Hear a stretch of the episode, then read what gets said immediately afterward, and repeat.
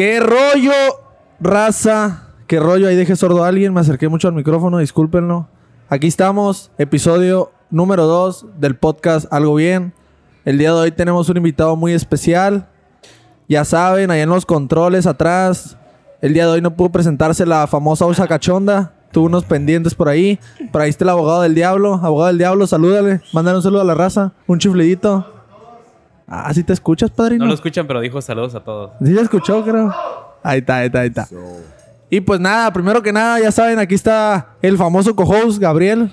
¿Qué, ¿Qué rollo, Gabriel? Un gusto que ya es nuestro tercero, pero segundo dentro de lo que es este Algo Bien Podcast. Y la neta, déjame te digo, pues estamos con Pablo y desde, desde un principio cuando estaba planeando este podcast, tú fuiste los primeros nombres que así Martín dijo de que... vamos Ey, espérate, pero no lo anunciaste bien, güey. Michael y No lo puedes anunciar nomás como el Pablo, güey. Tenía que tener. Tenía que estar con ustedes, señoras y señores, de San Luis Río Colorado. La capital Pablo, el gallo negro, ¿sabes? Yeah, ¡Qué tranza, raza! Ahora sí, Gabriel, sí. Ahora sí, ya, Ahora sí. ahora seguimos ya Es después que de no la me presentación. interrumpiste, pero ahora sí, con ustedes, el gallo negro. El gallo Pablo negro. Sabori. San Luis Río Colorado para el mundo entero, puro puro, puro pollo correteado. Puro pollo correteado. ¿Qué rollo? Nada, pues eh, muchas gracias por hacerme la invitación aquí al Martincillo que ya andábamos planeando pues armarlo y hasta que ustedes lo armaron y se armó y pues chingón ser el segundo invitado y vamos a romperle esta madre. A huevo, a huevo. No, pues para nosotros un gusto. Y mira, qué mejor, ¿no? Estamos grabando en el 420, el cumpleaños de Bob Marley. qué mejor día se cuadró para hacer este podcast. Ya sé, cumpleaños de Bob Marley de mi morrita. Oh, de tu Ah, morrita sí, también. Estamos sí. celebrando, sí. Ah, güey. Salud, ey, ma. feliz cumpleaños a, a tu morrita. Y neta. Sa- saludos a la, a la gracias. morrita del Pablo. Feliz Y cumpleaños. Gracias por, por, a pesar de que es su cumpleaños, venir y, y venir a grabar el podcast. No cualquiera hace eso. No, no, tengo que ir a ver. Amor a distancia es lo difícil. Chico enamorado. Chico enamorado. Está a la orden, el desorden con todos, ¿no? A huevo. Huevo. ¿Qué rollo, gallo? A ver, aquí para la raza que no sepa, tú entrenas en Entram Gym, Tijuana, México, pero ¿de dónde eres originario? Soy originario de San Luis Río Colorado, Sonora, ya tijuaneado, como dice la raza, ¿no? Ya tengo, no, siempre digo seis años, güey, pero ya son como ocho. Ocho años aquí en Tijuana ya, correteando las chuletas, siguiendo esta madre, el sueño y, y ya, pues ya, o sea, ya me preguntan, eh, ¿de dónde vives? Tijuana, o sea, ya ni siquiera digo San Luis, ya Tijuana, Tijuana, como les digo, tijuaneado y sí, pues parte, parte del Entram Gym ya, eh, y pegándole, no hay más. Creo que tú eres uno de los veteranos, pero a la vez sigues siendo joven. O sea, yo, yo te ubico de haber sido de los primeros que peleadores de Entram Gym que tuvo la oportunidad de estar en el, en el tour. Pues jovencito, jovencito, ya en el tercer piso, mi amigo. lo, cansados, lo acaba de recibir, eh, lo acaba de está recibir. en su prime, está en su prime. Dicen que el prime de un peleador es que de los 28 como a los 34, 33, 34, ajá, sí, por Está en ahí. su mero mole, mi Estamos compa. en punto. Está en el punto de cocción. Estamos como aguacate madurito. Oye, Pero Ale, perdón, perdón, perdón que No, te no, no. interrumpa. Ahorita mencionas que eres de San Luis, Río Colorado. Yo recuerdo cuando estaba morro, viajaba seguido para allá. Y siempre que iba, pues me gustaba San Luis porque ahorita me enseñaste otra cosa, ¿no? Pero yo me acuerdo que era muy tranquilo, es una ciudad cuadradita, ahí tengo familia. Y cada vez que iba me la pasaba bien, decía, no manches, qué chingón, aquí está todo planito. Y aquí ya ves que son pinches cerros Sí, para todos lados. Y allá era como, no, pues allá está todo enumerado y todo el rollo. Pero lo que yo siempre que iba, iba a unos pollos que son bien famosos de allá que se llama el, el pollo correteado. O sea, Pollo- son icónicos. Yo, lo decía, de- yo le decía lo mismo a este rico recién lo que de decía. San Luis. Le digo, eh, güey, lo Sí. único que conozco de San Luis, güey, son los pollos correteados. siempre que pasas por ahí paras, ¿no? Eh, nos puedes correr. Yo, porque yo voy con mi familia a Sinaloa, a veces íbamos en carro cuando estaba chico y era lo que llegábamos, pollos correteados. El pedo de que por qué son tan famosos esos pollos, A antes ver. de mencionarlo demás, es porque la raza lo echa de carreta, ¿no? Porque San Luis es una ciudad, una sola calle, perdón, la calle principal, que es la calle Obregón, que básicamente, o sea, eh, desde que entras hasta que sales, o sea, atraviesas San Luis por esa calle, por el Obregón. Entonces, pues la raza no le da por otros lados, ¿no? Pero, pero el- esos pollos están justo en el Obregón, o sea, casi en el centro de San Luis, o sea, pero en la calle Obregón, entonces ahí es como que la raza siempre para, ya sea que vengan de Sonovita o de acá de Tijuana para arriba, eh, ahí paran, por eso son tan famosos. Eso y unos mariscos, ¿no? Sí, que que están están a un mismo. lado, sí. Pero sí, o sea, San Luis es una ciudad, ¿no? No es un Sí, pueblo sí, ni nada, ni rancho. ciudad. Es la pinche capital del mundo. Bueno. Pero es, es, es locura que dices tú, o sea, es cuadriculado. O sea, una calle desde que empieza hasta que termina atraviesa todo San Luis. O sea, todas las calles paralelas, por así decírtelo, son números. Y las otras son, empiezan, o sea, van diferente, ¿no? Desde nombres de ciudades y así. Pero todo es cuadriculado. Simón, Simón. Eh, Este perro le aplica un día, güey. Sube una historia. Y acá se veía el sol así saliente. Súper bien grabado, güey. Yo le digo, eh, Un hermoso. Sí. que- Eso, eso no es San Luis, le digo. O sea, Lo hice dudar, lo hice dudar. pero- y, él, y bien seguro, güey. No, si es San Luis, güey. Esa madre era Roma, no sé como qué el era. Vaticano, no sé qué, algo así. Pero él lo sube. pero se me- Buenos días desde San Luis. Buenos días desde la capital del mundo. Pero no, sí, ahorita además de estar caliente en el clima, pues ahí, ahí está medio caliente en cuestión de, pues de todo el movimiento, ¿no? Ahí de, de que pelean la plaza. Pero Lo de pues siempre, ¿no? ajá, lo Unos normal. pedillos. Unos pedillos. Unos pedillos. Está caliente por unos pedillos. Pero, pues, o sea, fuera de eso, la verdad sí es una ciudad chica, muy tranquila, eh, fronteriza, ¿no? Que eso la hace una madre ahí, pues que haya movimiento de los dos lados. Está conectada con, con Yuma, ¿no? No sé. cómo Es, haz de cuenta, San Luis, eh, para la raza que no sabes, siempre lo tengo que decir así, es, es como media hora, 40 minutos de Mexicali. Y es la frontera, por ejemplo, el lado de México es San Luis Río Colorado. O sea, es parte de Sonora, Sonora, México, ¿no? Y la frontera es San Luis, Arizona. O sea, es frontera con Arizona. Pero es así, pues San Luis, México y San Luis, Arizona. Esas son las fronteras. Y igual San Luis, Arizona es chico. pues. A ver, güey, ahorita hablando de San Luis, güey. San Luigi. ¿Cuántos cines hay en San Luis? A la vez. Mira, pues es que tenemos el de, están dos aeropuertos.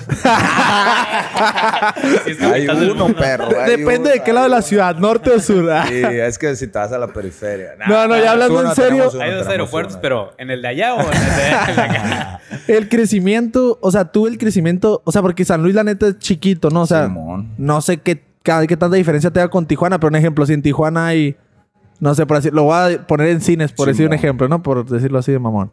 20 cines en San Luis que hay dos, ¿no? O uno. Uno. Ajá, así de diferencias Sí, de, así, de magnitudes, sí, pues. Sí, sí. Y Les voy a contar así rápido A ver. para que te des una idea. O sea, yo el día que, o sea, que conocí Tijuana por primera vez fue porque agarré mis chivas de San Luis y me lancé a entrenar al Entra. Entonces yo llego del rancho, le digo yo, pero es ciudad, de San Luis al rancho.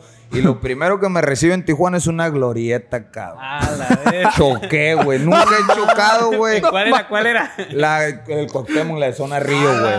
O sea, con eso me... Eh, güey, Pues sí, que es el caminito del aeropuerto pues, sí, o sea, no mames, o sea, yo antes era todo derecho, Sí, güey. sí, de sí. repente me pone una glorieta de que... ¿Esta "A madre? ¿qué? ¿Esta madre qué hace o qué? Y le pegué un putazo a una morra. Choqué a una morra. Eh, y curiosamente, o sea, la morra se orilla y me la empieza a hacer de pedo, me histérica. Y luego me dice, no, es que no es mi carro, es de mi tía. Y le digo, eh, ¿sabes qué? Le digo, es la, le digo, es la primera vez para mí aquí en Tijuana. Le dije, Es la primera glorieta de mi vida. y le dije, discúlpame, es la primera vez que Era manejo". virgen en glorieta. Sí.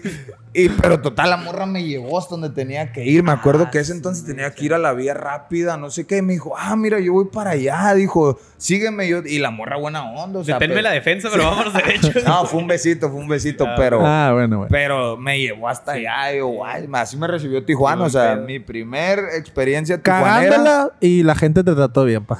Qué mejor, qué mejor experiencia. Así es. Esa fue Bueno, la re- primera experiencia. Regresando al punto. cua- O sea, yo me refería a lo- las diferencias de ciudades. No, no. De que cómo empezaste... Pues sí, se, se me hace una duda. Pues, Ajá. ¿cómo empezaste el MMA en San Luis? Simón, sí, Porque, o sea, ser una ciudad Sí. tan chica... O sea, ¿cuántos gimnasios de MMA hay? ¿O cómo empezaste? O sea, ¿cuál fue tu inicio? ¿Y en qué gimnasio empezaste? O sea, ¿había varios gimnasios? O sea, sabía? Sí. Guacha, el, este pedo yo lo empecé en un gimnasio de box. O sea, mi acercamiento con las artes marciales mixtas fue un gimnasio de box que estaba en el patio del entrenador, de la casa del entrenador. O sea, era relativamente chico. Pues, o sea, tres costales, eh, dos peras, un rincito ahí bien armado y una cuerdita es lo que hacíamos. Y yo, eh, haz de cuenta que yo cuando estaba morro, siempre que iba de la casa de mis papás a la casa de mi abuela, atravesaba por ese gimnasio. Y siempre me llamó la atención, pero nunca me acerqué como tal. O sea, nunca llegué yo a pedir informes ni nada. O sea, siempre pasaba y yo buscaba el gimnasio con mis jefes. Y, "Mira, es el de box, es el de box. ¿Y cuántos años tenías? Pues estoy hablando de que era chutalero, era futbolero, ju- tendrá lo mucho unos 14, 12 años cuando ya tenía noción, ¿no? De Y que... eso, eso ya te llamaba la atención y te asomabas. Sí, entonces. pero mi acercamiento fue por unos homies, por mis mejores amigos en ese entonces en la prepa. Ellos se van al box y, y lo digo así, yo por no quedarme valiendo madre en las tardes después de la escuela, o sea, pues le seguí el rollo, o sea, dije, si me juntaba con estos güeyes de repente, pues ya dejaban de ir a la casa o yo a su casa porque me decían, no, vamos al box y yo, ah, esos güeyes van a ir al box. Ya me iba a la casa a andar vagueando ahí, ¿no? Hasta que dije, bueno, güey, pues los voy a acompañar acá. Un Ya, día los ya. acompaño. Esos güeyes van al box, yo voy por la piedra. Sí, Y los acompañé al box. Y ese fue mi, o sea, mi acercamiento ajá, con los deportes de contacto. Porque, o sea, en mi familia nadie, ni, o sea, nadie se ha dedicado al deporte profesional y mucho menos de contacto. O sea, al principio era, ¿cómo que, eres- cómo que estás entrenando box? O sea, ¿qué pedo acá? o sea, fui el primer oveja negra ahí de, de la familia en, en El primer entrar a gallo eso. negro. El Ah, primer gallo negro, negro. exacto. Pero ese fue el acercamiento, pues en un gimnasio chiquito. Y después, cuando me cambio a un gimnasio MMA, también por seguir el pedo a mis amigos, eh, era un gimnasio también. ¿Y muy eso a qué, chico. edad, a qué edad empezaste entonces a entrenar MMA? O sea, no boxeo. Ya cuando estaba en la prepa, ¿qué será? Unos 17, 16. 17, 18. Pero en ese tiempo todo he pisteado. Ah. Yo era manguerón, Ah, ya. salíamos a los antros, usaba Hollister. Allá que se pisteaba. Eh, tenía un primo que era bien puerco. eh, ¿Pura agua loca o qué? no, Budweiser. Un saludo al, Ah, al primo del Budweiser, o sea, Pablo. Un saludo al primo del Pablo. Saludos, Pony. Eh, Ah, con- o sea, tomamos Budweiser. Budweiser. O sea, nos compramos un 12 él y yo y hasta el huevo. O sea, eran pedotas así. ¿Pedotas de seis cervezas o qué? Sí, sí, sí. pero Ya con eso- pues es. Llevaba la primera y decía, uy, ya me está mareando. Pero te digo, o sea, en ese, cuando yo empecé en el MMA, pues todavía salía y cotorreaba, Sí, dejaba, Sí. a veces no iba porque andaba bien crudo a entrenar y así, o sea, nunca me metí tan de lleno eh, al deporte hasta que hice mi primer pelea amateur, pues desde que hice mi primer pelea amateur en el boxeo que me pegaron, fue como que, ah, sí, puto, me pegas, yo sé que entrenando te puedo putear, te puedo, te puedo ganar, y así fue como, creo que hasta la fecha todavía me tiene, ¿no? Como viendo la evolución que puedo hacer conmigo, eh, dedicándole tiempo, eso, eso es lo que me tiene todavía aquí descubriendo, le digo al Martín lo verga que puedo ser, o sea, Sí, Lo ese verga es que se punto. puede llegar a hacer. Ese es Exacto. objetivo. ¿Qué es el tan vergas puede llegar a ser? O sea, ¿O que, no? o sea, que estás diciendo que todavía pisteabas y ese rollo. ¿En qué punto después de esa primera pelea amateur fue cuando Ajá. dijiste, ya no puedo estar pisteando tanto, ya tengo que tomármelo más en serio? ¿Cómo fue eso de que dijiste, ya no Budweiser, dijiste? Ah, ok. Tecate roja. Eh, pues mira, eh, eh, como que empezamos a entrenar yo y mis, yo y mis homies, mis camaradas, y No te cate agua. Nos, em- nos empezaron a, a conseguir peleas pues en Mexicali y luego nos iba bien. Recuerdo, no, los cholillos de San Luis. Decían, no, los cholillos de San Luis. Cholillos les pegaban sus putazos. Y ganábamos pues, íbamos ganando, íbamos ganando. Entonces era como que nosotros mismos, era como Pero que... todo eso dentro de San Luis, pues. Sí, dentro o de sea, San que Luis dentro de todavía. San... ¿Pero peleas de MMA o qué hacían? ¿Peleas de...? eh, O sea, pelea en San Luis como tal, no. Tenemos Ajá. que salir a Mexicali. Ah, bueno, bueno, Creo que vin- vinimos a Tecate una vez también a pelear y a Ensenada. Tijuana nunca me tocó, pero si- siempre tu- tuvimos que estar saliendo porque en San Luis nunca hubo un evento como tal, así amateur. O sea, ni se conocía en ese entonces el deporte. Todavía era, ah, peleas callejeras y ese Así pedo. así, así de troglodita era el pedo, pues, o sea. Entonces, pues te digo, yo ya fue que, que con, mis, con mis camaradas fue como que, hey, ya, pues, o sea, ya estamos representando, o sea, no nada más al gimnasio, sino a San Luis y era como que, no sé, creo que también es parte de que sea una ciudad muy chiquita, por ejemplo, eh, eso me dice la raza, ¿no? Que todos los que son de San Luis es como que a donde van, eh, San Luis, yo soy de San Luis, que cada vez que puedo, a mí me echan carrera que cada que puedo, digo que soy de San 653. Luis. 653. Pura calle Obregón, Rosa. Pura huevo. Entonces fue como que, eh, pues vamos a representar a San Luis, tenemos que echarle huevos, o sea, esto ya no lo estamos haciendo nomás porque sí, o sea, ya son No, no, no, chingazos. ajá, no es por nosotros, sino es por la ciudad. Ajá, pues sí, como que agarramos esa cura de representar del, huevo. del barrio, así de tirar ese rollo, ¿no? Y, y ya fue como que eso poco a poco eh, nos iba cayendo en cuenta que, eh, güey, pues si vamos a pistear el fin de semana, no vamos a poder ir a entrenar hasta el martes porque andamos bien atravesados y bien crudos. Y fue como que tuvimos que ir dejando la pisteadera, ¿no? Dejamos la pisteadera. eh, y poco a poco nos fuimos metiendo. Pero llega un punto en el que mis camaradas eh, se alejan. O sea, ya dejan de entrenar. Entonces fue cuando yo sigo peleando y ellos me decían, ya, güey, ya estuvo, ya estuvo la cura esa de pelear. Ya vemos, salió varias veces a pelear, ¿no? Ya nos ubicaba la gente. Entonces me decían mis homies, ya, ya estuvo la cura. Y yo les decía, eh, güey, ¿sabes qué? Tengo una pelea, déjame pelear ese ya, güey. Después de eso ya me retiro, güey. Y me iba bien, ganaba, güey. Fue como que, fuck, bueno, déjame otra más y me retiro. Entonces yo poco a poco me fui separando, no alejando, sino que separando la cura de mis homies porque yo le seguí pegando, pues yo le me debuté profesionalmente, eh, mis amigos en la actualidad ya no entrenan, o sea, uno es padre de familia, el otro es dentista, y ya, o sea, ya no se dedican al deporte, pero en ese entonces, digo, pues ellos ya dejaron de hacerlo y yo fue como que seguí en eso, ¿no? Seguí, seguí, y me debuté profesional y, aparte también el apoyo de, de mi jefita, de mi mamá, que desde el principio me decía, oye, cabrón, vas y peleas, te pagan una baba y yo soy la que termina La mamá gallina. la, mamá gallo. la mamá gallina, la mamá gallina. La que termina pagando todo, me decía mi jefa, ya estuvo, ya. O sea, nunca me lo dijo como tal que ya me retiraba, pero me decía, no, pues ya, o sea, no deja, no, o sea, no deja. Y yo le decía, mamá, cuando pierda, me ya, dejo de hacerlo. Y ganaba y pues mi jefa no le acaba de decir nada más.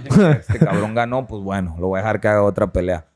Y así fue, entonces, pues así fue como poco a poco. ¿Y tu, tu inicio, o, o sea, un ejemplo, ya te fui, ya peleaste, ¿no? Peleaste, ya estabas eh, como que conociendo lo que era el MMA. Ajá. ¿Y en qué, o sea, qué pelea o qué número de pelea dijiste como que, ah, ya San Luis? O sea, como que, o sea, no por demeritar el nivel o algo así, pero siento que ya en San Luis, siento que ocupo algo nuevo, ocupo salir de San Luis. ¿Por qué Tijuana? O sea, ¿cuál, ¿cómo se dio esa conexión? Ok. Mira, pues eso, eso salió porque, como te digo, yo seguí peleando, picando piedra por mi lado y como que me hice de un nombre, ¿no? Ahí en San Luis, Mexicali, eh, Tijuana, la verdad no, o sea, yo nunca vine, pero me hice de un nombre. Entonces, cuando sale el primer casting para el Ultimate Fighter, eh, yo apliqué, o sea, apliqué en la página, yo apliqué en la página y y me contactan, pues me contactan que si, que si quiero participar y yo a huevo que sí. Eh, me mandan a hacer los estudios médicos. Ahí fue cuando conocí a la raza de aquí, el Entran por primera vez. Eh, algunos peleadores de ahí. Entonces no quedo en el primer reality. Y para el segundo me piden, me vuelven a mandar mensaje y me dicen que si sube categoría, porque en ese entonces yo peleaba en 145. Entonces, para el segundo me dicen que si subo a 155 y yo a huevo que subo, o sea, a huevo que subo. Y ya les dije que sí, pero nunca me contestaron. Y ahí quedó, pues, ahí quedó, o sea, ahí fue cuando yo dije, no, pues, esto no es para mí, dije, ya se me fue la oportunidad. Ajá, o sea, ya dije, o sea, ya. Ya eso fue lo que yo le tiraba, pues siempre le he tirado, ¿no? A lo más grande, pero ahí fue cuando ya le tiraba y dije, no, pues ya esta madre ya valió madre.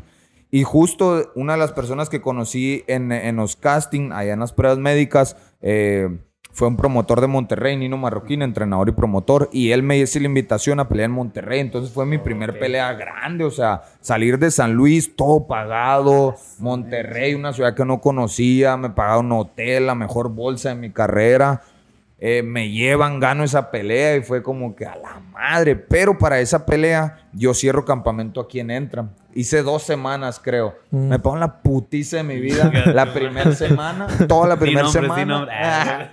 Sin, sin, raspar ahí. No, la primera putiza, o sea, la toda la primera semana fue putiza. O sea, y el que ha venido a Entram sabe que no miento. La primera semana fue una chinga. La segunda fue también una chinga. No te voy a decir que no. Poquito menos, pero fue una chinga. De la primera. Entonces yo me fui a mi pelea. Se endurece el hueso. Sí, me fui a mi pelea bien madreado, güey. Yo me acuerdo de Monterrey. O sea, me bajaron varias veces aquí en el Entram, nunca me habían bajado y en el Entram me bajaron por primera vez. Eh, entonces voy a, voy a Monterrey, eh, gano mi pelea. Regreso a San Luis porque, pues, la neta, o sea, mi tirada nunca fue venirme a vivir a Tijuana, ¿no? O sea, yo, yo estaba en San Luis. Entonces, después de Monterrey, gano y regreso a San Luis.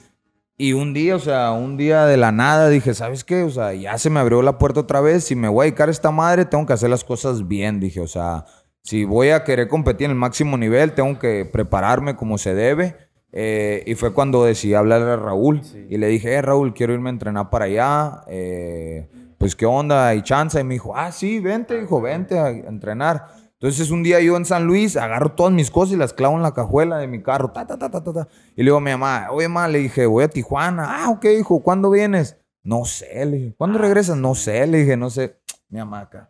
¿Cómo que no sabes? Le dije, la neta me voy a entrenar. Le dije, la neta no sé ¿cuánto tiempo va a durar? Le dije, no, la verdad no llevo, no llevo fechas, o sea, yo voy. Igual llego y Raúl me dice, ¿cuánto tiempo vas a estar aquí? Le dije, pues no sé. ¿Cómo que no sabes? Le dije, pues no sé, le dije, el tiempo que pueda estar. Dijo, El "Ah, tiempo ok". que sea necesario. El tiempo que... Sí, o sea, aquí me quedé, o sea, y hasta la fecha, o sea, mi idea al principio era erróneamente que yo venía, iba a hacer campamentos aquí en el Entram, iba a ganar, me iba a ir de Rockstar a San Luis Sí. a cotorrear. Ya regresando, sí. La Ah. estrella. Pablo el Gallo Negro Sabori. Llegando a San Luis. Y cuando me volvieran a dar otra pelea, regresaba a Tijuana y Sí. volvía a hacer campamento y volvía a pelear. Y así esa era mi idea, ¿no? De mi carrera. Pero cuando conocí el Entram, me dije, eh, o sea, cuando conocí al Entram, el Martín. ¿qué- ¿Cuántos ¿Cuántos años tenías? güey? No sé, güey. Por eso no dije nada ahorita que O dijiste. sea, era un niño. Estaba güey, muy era un niño, morro, un ¿Todavía no entrenabas güey. aquí, Martín? sí, güey, ya. pero estaba bien morro, Bueno, güey. fue ¿Fue en tus niño, era un niño. que Tengo trajo Tere y todo 23. ese rollo? Fue cuando ¿Te acuerdas qué año llegaste? En- Siempre he tenido esa duda, güey. No, güey. Pues si ya tengo ocho años, güey. 8, Ah, 23 menos 8. No, y sí, creo que un poco menos, güey. O sea, Sí. sí, era, era un morrillo. O sea, y yo me acuerdo que un amigo de él, Martín, Simón. El Gaby. El o sea, me acuerdo que el Raúl me dijo, ¿cómo has ganado tus peleas? Y yo, ah, por sumisión. Y el Raúl, ah, ok. Entonces aquí debes de tener jiu-jitsu. Y luego me dice, luche con él. Y pues, o sea, si el Martín era un mequito, era la mitad del Martín, güey. O sea, era la mitad del Martín. Y obviamente yo nunca desmerité al morro, pues. O sea, nunca lo desmerité, pero yo lo volteé a ver al Raúl como que. Lo voy a sí, quebrar. No, no, no, como que si ves mi tamaño y si ves el de él, o sea. Sí. Y Raúl, ah, sí, sí, con él. O sea, Raúl, yo creo que en ese entonces me vio 10 segundos a 15 segundos. Cuando se dio cuenta que me estaban pegando una putiza, dejó de verme, o sea, dejó de verme y, y la neta, el ¿Qué- morro me sometió, hizo ¿Y conmigo qué, lo que ¿Qué te dijo el teacher después de eso? Me Tienes que hacer. Sí, me dijo, tienes que hacer jiu-jitsu. O sea, eso fue, o sea, eso Bien fue lo que me... así, sí, ¿no? así Es la prueba de fuego del teacher esa. y así fue, o sea, no mames, sí, te digo, y ahí fue cuando me cayó el 20 que no podía hacer eso, o sea, que no podía pelear, irme a San Luis y luego regresar. Tenías que quedarte aquí. Exacto, porque tenía que quedarme a evolucionar y fue cuando Raúl me hizo ver que, que la manera de, de un- de- para un peleador evolucionar es entre los campamentos, pues porque cuando tienes un campamento, una preparación para una pelea, es ya enfocarte a lo que vas a hacer contra que tu rival, sabes. o sea, ajá, lo que es el game plan, lo que Sí. vas a hacer.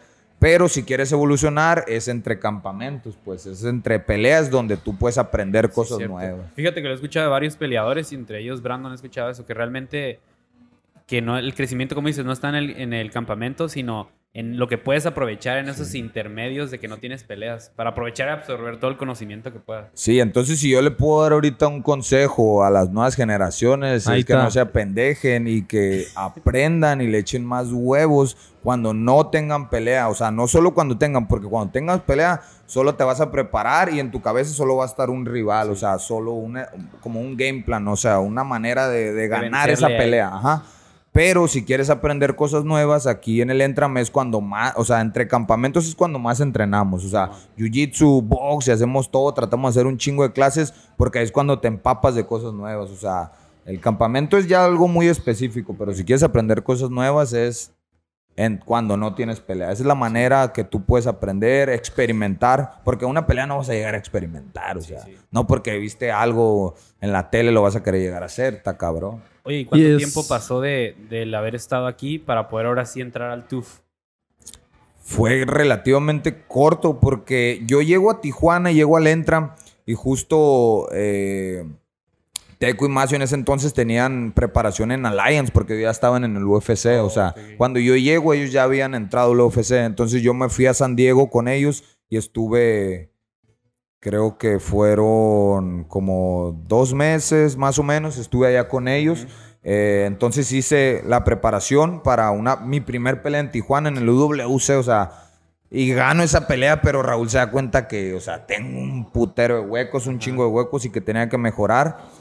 Entonces fue. Que valías verga, pues. En pocas palabras, que valías valía verga madre, todavía. Sí, me pues. valía madre. O sea, esa pelea salí tirando rodillas voladoras como si estuvieran gratis, así. O sea, yo acabo el primer round todo cansado. ¿Todavía te acuerdas de qué número era ese? O sea, no, ese WC no.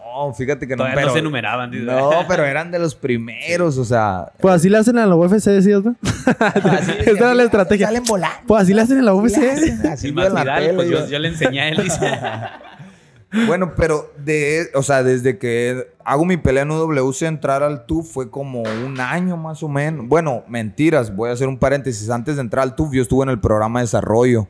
Eh, ok. UFC hace un programa, para la gente que no sepa, eh, de latinos y les paga una estancia. En ese entonces fue ¿En Arizona? en Huntington Beach, en, en, Oh, ok. en, en California. Huntington Beach. Huntington Beach, perdón. Oh God. Eh, Oh en, el, en el gimnasio de Kings MMA de Cordeiro. Entonces a mí me pagaban chingón. por entrenar nada más. El duré sueño, siete ese es el meses. sueño. Duré siete meses. Aprendiendo y te pagaban. Ajá, o sea, A yo entrenaba en, en ese entonces en, el- en uno de los mejores gimnasios del mundo. eh, y solo tenía que preocuparme por entrenar porque a mí mes con mes me pagaban. Mes con mes el UFC me mandaba dinero. Entonces yo no tenía nada que Becado, preocuparme. becado. Becado. así. El morro becado por tirar putazos. La beca blanca se Sí, llamaba. sí. Y bueno, total, o sea, eso fue gracias a, a mi estancia aquí en Entra, ¿no? Que pude evolucionar y que Raúl, eh, pues me dio la oportunidad, ¿no? Entonces ya después de ese, de ese programa de desarrollo que dura siete meses más o menos, es cuando entro al Ultimate Fighter. sí. O sea, ya fue cuando hice el brinco ahí. Entonces, Ahí te Pero- tocó con Pitbull. ¿Fue en esa- sí, con esa? Pitbull, con, Sí. con Miguel Villegas. Para mí estuvo, o sea, yo ya había estado con ellos en el programa de desarrollo, entonces no estuvo tan mal entrar a la casa porque ya tenía amigos, pues ya tenía homies. En cambio hay güeyes que un día para otro se levantan con 15 cabrones que en su vida han visto, güey, en el reality. Está cabrón. Y ahorita que decías, ¿no? O sea, el, el que entrenabas y te pagaban, ¿no? O sea, ahí es el... Como lo que todos quisiéramos, ¿no? Como el sueño, lo- como lo fácil. O sea, nomás entrenas, te pagan, nunca peleas. o sea, estás recibiendo dinero. Pero ahí es cuando te das cuenta a quién le gusta y a quién no, ¿no? O sea, ya cuando te subes a la jaula y ya estás ahí arriba y ahí es donde muchos cambian su perspectiva, ¿no? En si quieren pelear o no. Sí, o sea, porque tú, la, misma raza lo dice, ¿no? Tú te puedes enamorar de la, de la vida del peleador, peleador, o sea, sí. pero está cabrón, o sea, llevarte la vida del peleador. O muchos se, se enamoran de la idea de ser peleadores, pero no de la vida, pues porque la vida está cabrona. o ¿Tú sea. qué, qué crees? O sea, ¿o qué crees que impactó en ti cuando subiste a una jaula? Ajá. ¿Y qué fue lo que para ti se quedó como que, ah, esto quiero hacerlo el resto? O sea, como de esto quiero vivir. Es Porque, o sea, ya que, o sea, más, o sea, no quiero entrar como que en detalle, Ajá. pero pues para que la gente sepa. Ok. O sea, has sido una persona que has pasado por varias lesiones durante peleas. Ajá. O sea, Como no has perdido la motivación, ¿no? no, pues, o sea, por así decirlo, ya sen- por así decirlo, ya has sentido lo más duro que es pelear, que es lesionarte, o sea, Sí. salir golpeado. Ajá. O sea, ¿tú qué sientes? ¿Qué es lo que te motiva o qué es lo que sientes dentro de ti, está- dentro, dentro de esa jaula para seguir haciéndolo una y otra vez, una y otra Pues vez? mira, cuando la raza me pregunta, eh, ¿por qué lo sigues haciendo? ¿O Ajá. por qué lo haces? Yo creo que el subirte a la jaula, eh, yo lo digo así, no hay nada más crudo que un humano contra otro humano Sí. con sus manos, güey, Sí. para de comprobar quién es el mejor, güey. O sea, yo voy a estar frente a otro cabrón tratando de mostrar quién es el mejor. O sea, Puede ser que él sea el mejor en otras cosas, pero en ese momento vamos a demostrar quién es el mejor en esos 15 minutos. Y esa es una, una adrenalina, además de unas emociones que yo no, hasta la fecha solo las, las he asimilado con algo que viví alguna vez. Ajá. Eh, pero, o sea, nada en esta Más vida... adelante en este episodio tendremos una gran anécdota de Pablo Ah, Savarí. ahorita, Espérenla. ahorita. Bueno, nada en esta vida me ha dado esa, esa adrenalina, esa adrenalina. Entonces es una adicción. Al fin y al cabo es una adicción a esa, A sentirlo a, otra esa- vez. a sentirlo otra vez. O sea, porque, por- como tú lo dijiste, por más puteado que he salido de las Sí. peleas, eh, por más lastimado, por más eh, desanimado, o sea, por todo lo demás que esté, mi cuerpo necesita esa adrenalina otra vez. O sea, ya lo sentí como que es esas ganas de sentirte al filo de... de- Del- de- límite sí, de la sí, vida, al límite sí. de la vida. Yo lo digo crudamente, pero, o sea, si yo me pendejo el vato, o sea... Te va a bueno, madrear. sí, fue- eh, puede acabar lo- con mi vida, güey. Es lo o que sea, yo siempre digo cuando me quieren comparar el jiu-jitsu con el MMA. Yo siempre les digo, hey, es que tú te, tú, o sea, un ejemplo, tú vas y luchas jiu-jitsu un torneo y tú le das así, "Mira, Y ya Ajá. él te tiene que soltar. O sea, él te va a soltar. Y en primera no hay golpe. O sea, no te está pegando. O sea, te agarra una llave, la haces así. Y perdí, me agüito. Ajá. Vas por una hamburguesa, te desagüitas un poco. Agarras una malteada, te desagüitas un, poco, menos. más, un poco menos. Pero peleando no funciona así. O sea, la otra persona te va a hacer daño hasta que te rindas. Que obviamente quieren, ah, por un golpe, ay, está, Sí, pues no, sí, no. sí. O sea, vas a salir bien golpeado y está, es otro, otra perspectiva muy distinta. Sí, o sea, sin desmeritar obviamente el jiu-jitsu. Sí, güey. O sin sea, desmeritarlo. desmeritarlo, por ejemplo, lo peor que te puede pasar en el jiu-jitsu que, que te quebren un brazo. Ajá, o una que te- luxación, o que te duerman, o que te duerman. Eh, y bueno, en el MMA, pues bueno, está. Está Y es cabrón. ahí, raza, donde muchos les dicen a los jiu-jitseros, eh, ¿por qué no, te, ¿por qué no peleas? Y no sé qué. Porque no está tan fácil, Sí, o sea, gente. No son sí, sí, enchiladas sí, pelear sí. MMA. Es, es lo mismo como si le dices a un boxeador o, o a, a deportistas que son. que solo hacen una disciplina, pero que, por ejemplo, esa disciplina está incluida en el MMA. Ajá. O sea, no, no es la misma. O sea, No es no lo es mismo lo nomás mismo. enfocarte en un área, tener que enfocarte en un friego, ¿no? Exacto, Como en exacto, cinco, o sea, exacto. Y mínimo. además, pues es eso, ¿no? También yo lo veo así, o sea, como el riesgo que, que, pues, que conlleva subirte a pelear y agarrarte chingazos con, con alguien más. O sea, incluso yo lo digo siempre, o sea, yo antes de pelear, o sea, mi, mi cuerpo está, mi cabeza está con el pico de adrenalina, de culo, de miedo, de, de valentía, todo. O sea, hay un pico Todas de emociones. todas las emociones. Eh, por mi mente a veces pasa, ¿qué chingados estoy haciendo aquí, güey? ¿Por qué, vergas, me voy a subir a una jaula a pelearme con un cabrón, siendo que terminé mi universidad, siendo una que... carrera exacta. Sí, o sea, que no estoy tan chonte, o sea, no estoy tan güey, o sea, puedo dedicarme a hacer otra cosa y puedo sacar dinero. eso, ¿no? O sea, todo eso pasa por mi cabeza antes de subir a una, a una jaula, pues. Pero yo subo a la jaula y, güey, o sea, es, te digo, es esa sensación que nadie en esta vida me ha dado. Ajá. Y es adictiva, pues. Es, Es lo que lo que te apasiona, pues. Sí, Es el chiste, o sea, es lo que te apasiona, es lo que, como por así decirlo, tu motivación de la vida, Ajá. donde te sientes a gusto y, y hablando ya en otro tema, a ver, ¿de qué estás graduado, mijo? Para que la gente Ah, sí, sepa. Ah, soy. No soy graduado. ¿De qué y de no, bueno, soy egresado, porque Egresado. no me titulé. Soy egresado de la carrera de diseño gráfico digital. eh, en, el, en San Luis estudié en el CUT Universidad. Ahí me aventé toda la carrera. Y casi no la terminaba, la neta, porque a la mitad de la carrera fue donde me llegó la oportunidad de ir al último. El logo del canal lo hizo el gallo, ahí nomás. Ahí, "Oye, shout out, termino shout out. esto, ¿Me voy a seguir el sueño? ¿Cómo Sí, o sea, a la mitad de la universidad yo tuve que tomar la decisión de seguir mi sueño eh, o, o acabar la carrera. Entonces, pues la neta estuvo muy cabrón. De primera instancia fue a la verga la carrera. O sea, ya estoy bien encarrerado, ya mi sueño, ser peleador.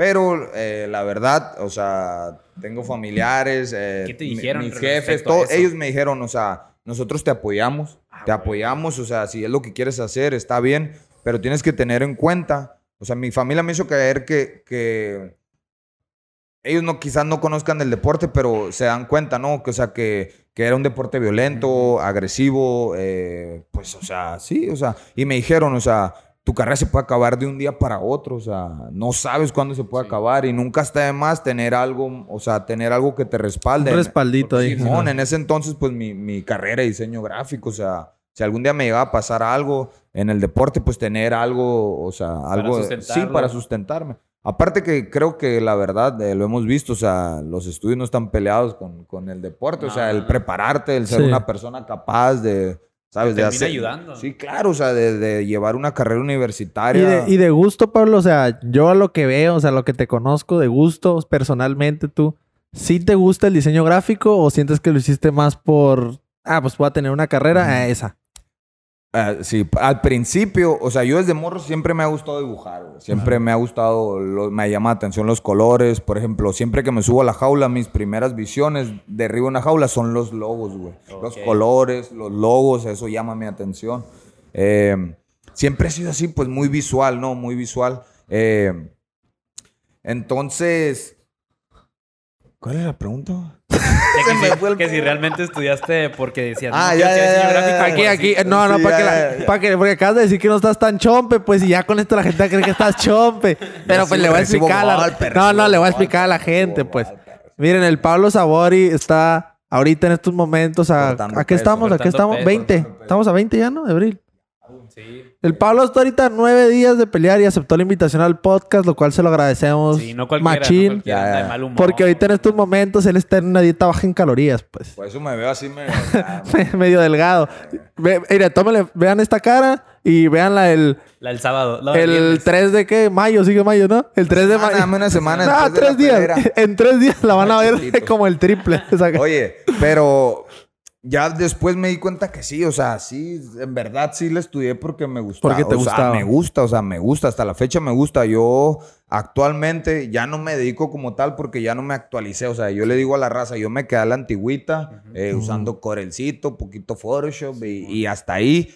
Eh, ahorita solamente lo que me mantengo haciendo, por ejemplo, a este perro le ayudé, Sí. le ayudé ahí con algunos diseños. Fue lo que dije ahorita, el logo del canal lo hizo el Pablo. Ahí lo pueden ver el del huevo. canal, ahí se lo hizo el Eh, Pablo. Hago algunas playeras de mis compañeros, o sea, Lonas. Ya, ya, tío, ya no me, ya no me seguí misma merch que actualizando. venden aquí Ajá, o sea, ya no me seguí actualizando, pero quedé como con mis basecitas y, y ya no, o sea, yo ya no me promociono, ah, soy diseñador gráfico, o sea.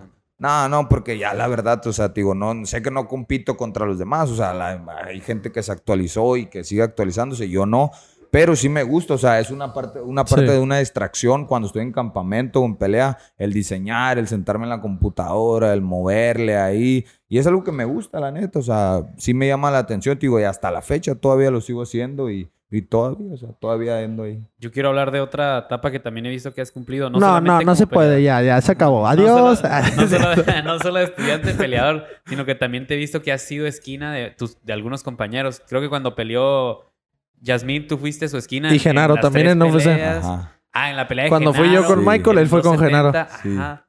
¿Qué, ¿Cómo vives? O sea, la adrenalina que tuviste el estar en una jaula, pero ahora Sí. estar detrás de la reja, ahora gritándole a tu compañero Sí. o apoyándolo para que ahora él sea el que esté persiguiendo el mismo sueño que tú tienes.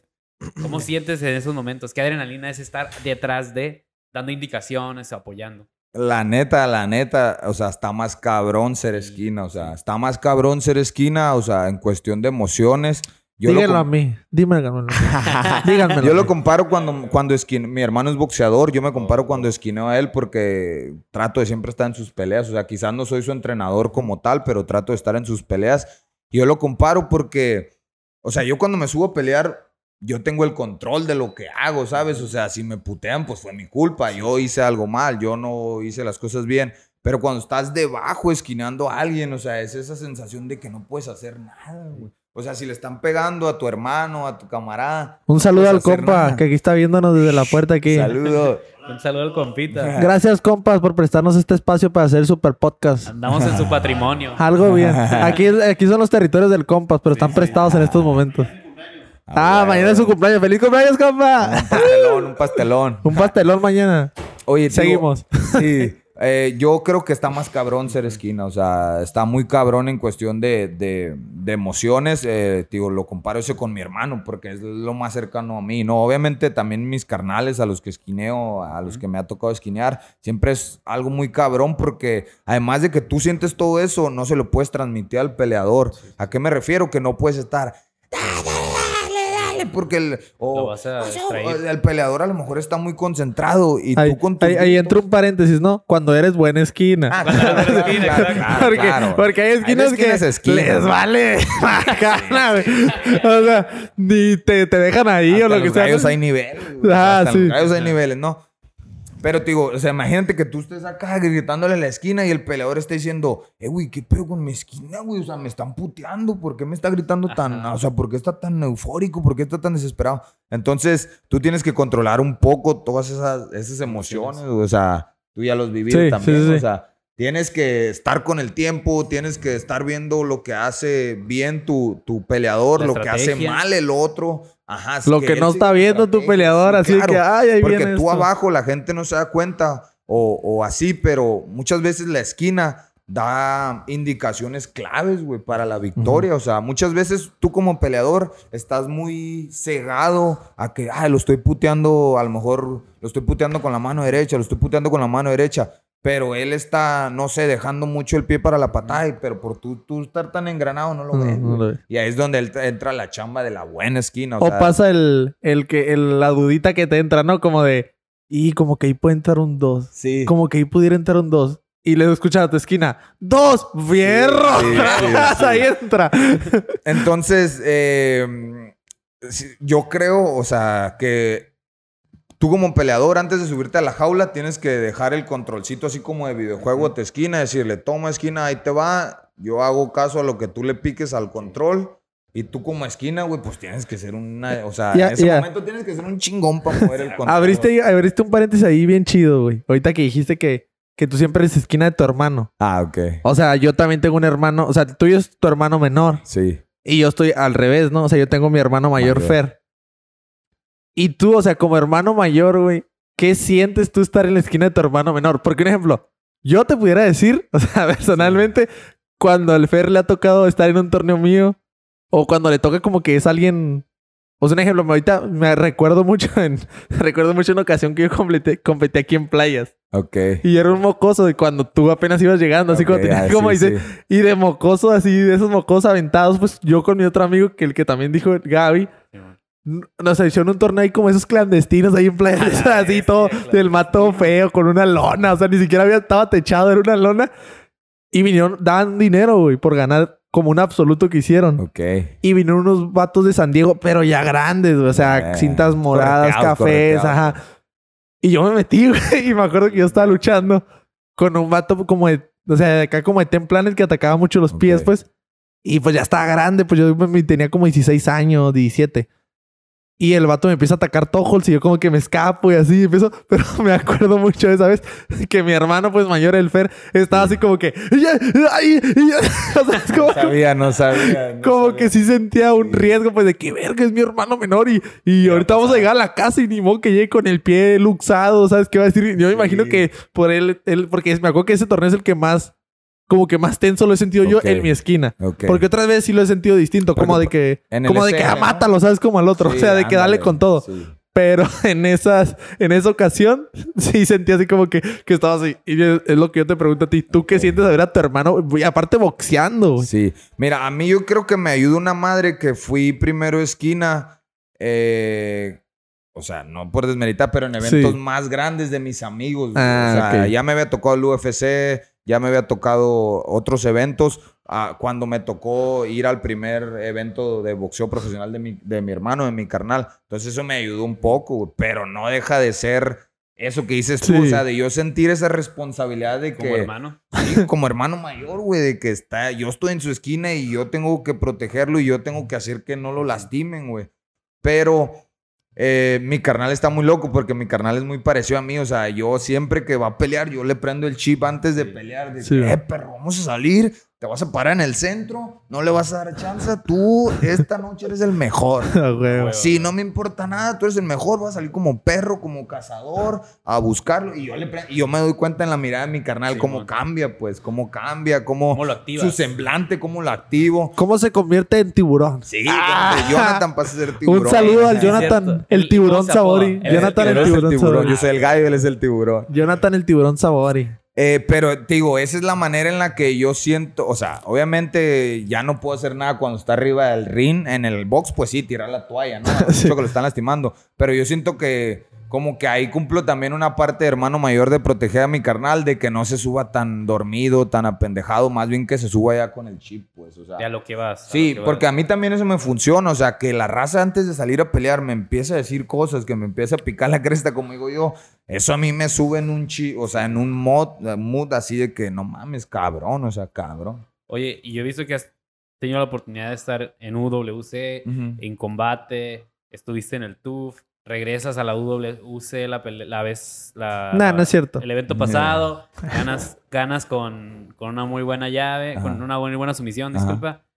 Y ahora tienes la oportunidad de volverte campeón en donde Ah, sí. empezaste. O A sea, A nueve días ¿cómo de tu eso? pelea, ¿cómo te sientes? Eh, pues mira, la verdad, más que todo me siento muy orgulloso de mí mismo. güey. A ver, vamos a hacer un corte aquí, corte.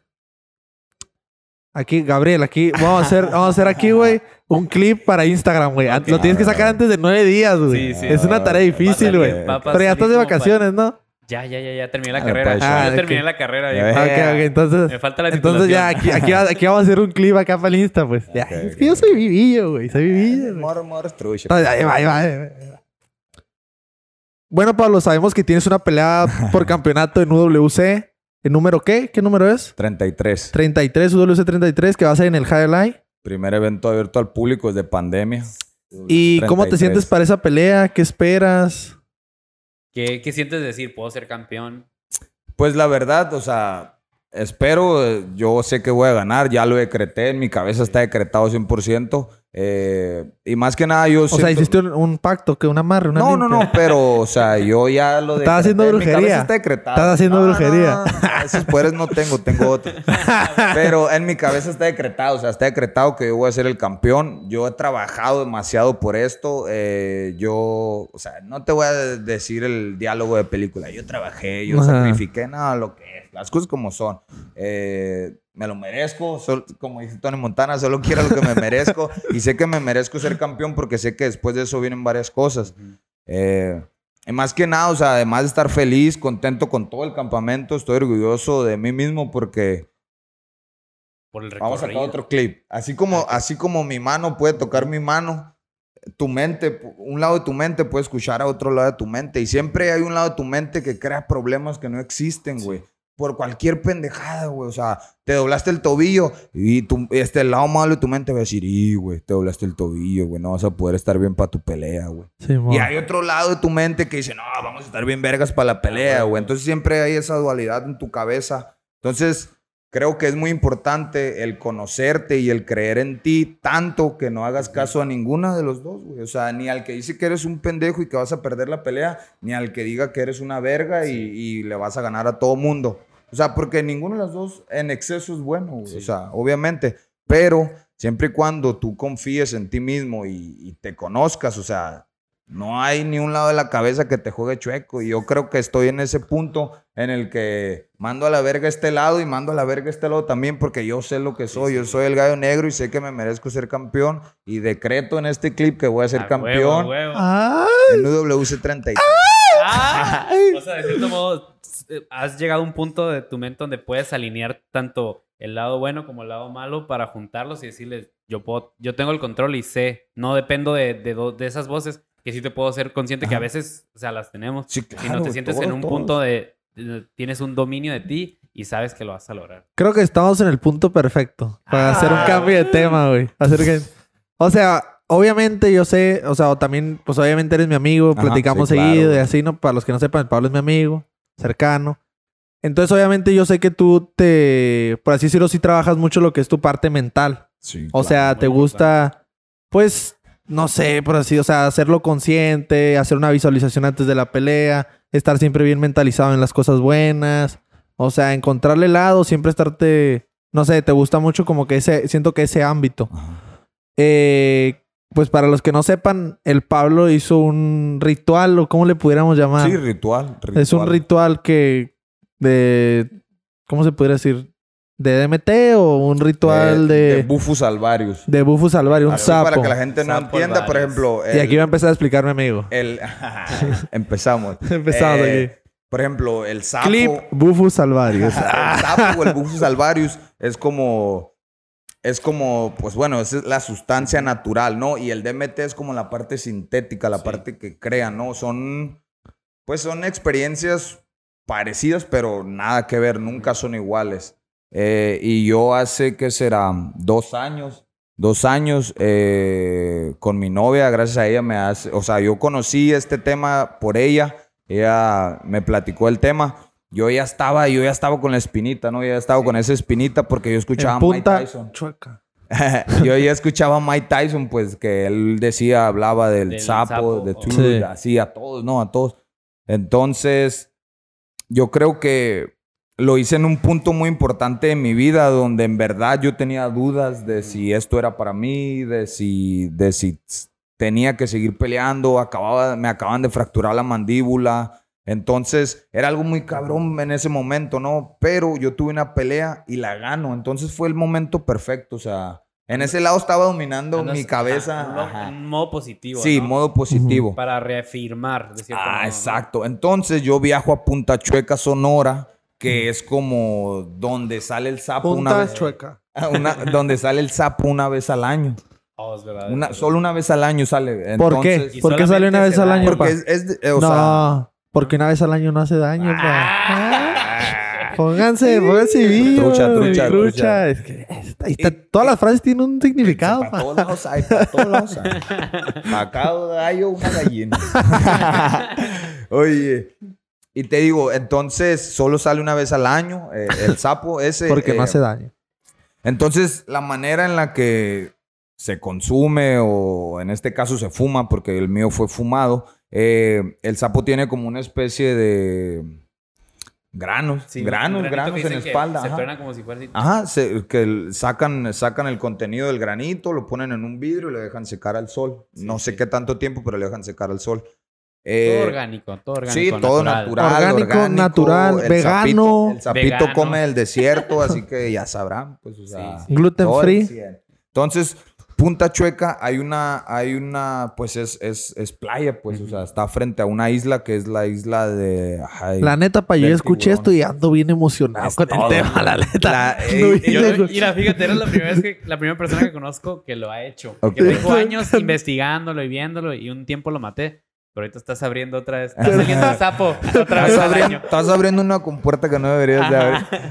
Eh, y te digo, y ahí en Punta Chueca, o sea, todo se presta. O sea, la- estás a la orilla de la playa, es la gente que empezó, es la gente pionera en, en ese rituales, o sea, en el mundo. Que es un chamán, ¿no? El que lo un lleva. Es una familia, de hecho, su... El papá del chamán que llevó mi ritual fue el pionero, o sea, en Punta Chueca. Creo que fue el que el primero que lo hizo con Mike Tyson.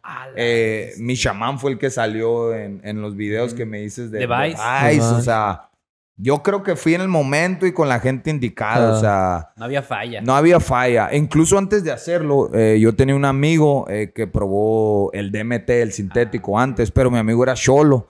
Entonces yo cuando le dije que tenía la curiosidad de- del bufus, del sapo, él me dice, oye, güey, pero yo no te lo recomiendo hacer, me dice, porque hay gente que le quita la violencia, güey. O sea, el Ah, bufus alvarius es sí. tan fuerte que lo usan para quitarle la adicción a la gente que ya está perdida completamente, güey. Entonces, también dicen que puede, o sea, en ese entonces él me decía, no, güey, es que puede afectar, ya no, que ya no seas una persona violenta, güey. Tu trabajo es ser violento, Sí, güey. sí, Al mon. fin del día tu trabajo es ser violento. Entonces yo también llegó un punto en el miedo? que pausé, no, Ajá. pausé ese interés por el, por el sapo, ¿no? Entonces ya cuando conozco a, a- a mi novia, Momo, que ya después yo hablando con ella y así, le, o sea, volvió a salir al tema. Sí, sí, sí. Entonces, fue cuando yo traté, de, oye, pero pregunta si, si esto, qué pedo, o sea, si, si me conviene hacerlo, si no. Y la respuesta, de vida, lo ajá, yo o sea, hago, sí, ¿no? claro, ¿no? O sea, porque imagínate, o sea, que me quite la violencia y la siguiente pelea le pega al güey y lo, ay, perdón, güey, te carnal". pegué, carnal, discúlpame. No, Ay, o sea, discúlpame. Sí, porque yo sí he escuchado Sí. de que te deja como en un modo donde te... Yo lo escuché no con quién, Sí. que, que nomás quieres dar amor, que quieres saber Sí, a la gente. O sea, te, claro. te abre unas te abre unas partes de tu mente que te saca como el lado bueno o te hace Sí. sentir ese lado bueno. Es lo que yo escuché. Pero Ah, ver, sí, sí, pero- sí, pues o sea, es eso. Entonces yo pregunto y, y la respuesta fue que no, o sea, que si esto era para mí, que si ser peleador era para mí, eh, la medicina, ellos se refieren a la medicina como el sapo, eh, no iba a afectar, al contrario, o sea, me iba a darme cuenta que yo estoy hecho para esto, o sea, yo estoy hecho para, para pelear. Eh, y dije, bueno, pues esa era la respuesta Ajá. que necesitaba, esa Para era la animarte. respuesta para animarme y bueno, me decido hacerlo eh, porque yo cuando lo conozco, cuando conozco el tema, siempre dije, me gustaría hacerlo, pero yo mismo me dije, nunca lo voy a forzar. Dije, voy a dar que si la vida me lo pone enfrente, lo voy a hacer. O sea, nunca he estado cerrado a nada, o sea, la marihuana, nada, nunca he estado cerrado. Entonces dije, si la vida, si todo se presta y el camino se presta para que yo lo haga, lo voy a hacer. Bueno, conozco a Cerrado mi- nomás de la cola. ¡Ah! y bien cerrado. ¿Qué Bueno, pasó? pues, conozco a mi novia, eh, ella me, me, pues, o sea, me habla del tema y todo ese rollo y decido hacerlo y ella habla con los chamanes porque en Punta Chueca, o sea, es un pueblito, o sea, te estoy hablando, no sé, 40 casas, eh, no hay ley, ahí no entra la policía, o sea, ellos mismos son su propia policía. güey. ¿Y cómo fue tu, tu experiencia ya en el ritual? O sea, Sí. ¿qué hiciste? eh, Porque yo he escuchado, o Sí. sea, de que en la ayahuasca a veces que no comen carne tantos días Que o no sé. ¿Hiciste alguna preparación? Mira, eh, sí, por ejemplo, hay, hay raza que, que se dedica a esto comercialmente, ¿no? Pero Ajá. creo que ellos son más... eh, ¿Serios? eh, ¿Profesionales? Ajá, son ellos. No, o sea, no que no sean profesionales, pero como que es más parte de ellos que, que no es como un business, ¿no? Ajá. Como no es algo que yo me dedico a hacer bufus, no, es, es que para ellos es un honor hacer el bufus, poderle dar la medicina a la más gente. Y bueno, en lo personal, yo no hice como Nada, Nada, o sea, no hice una preparación, más bien solamente el, el día que iba a hacer mi ritual, no desayuné tan pesado, o sea, Ajá. desayuné muy ligero. Eso fue lo único que hice. Yo llegué, pues, o sea, con la panza vacía, por así decírtelo, con algunos eh, snacks, no solamente. Pero está chingón porque desde que tú viajas a Punta Chueca, o sea, llega un punto en el que se va la señal. De tu Ah, teléfono se va la señal. Y justo ¿Y llegaste en qué? ¿En carro o en en carro, o sea, Ah. viajas de Hermosillo. que como ibas a capa, dije, ala, este gallo Ah, llegó en jet desde, privado desde a Punta ciudad- Chueca. Desde dije. la ciudad de Hermosillo hasta Punta Chueca son alrededor de media hora, 40 minutos.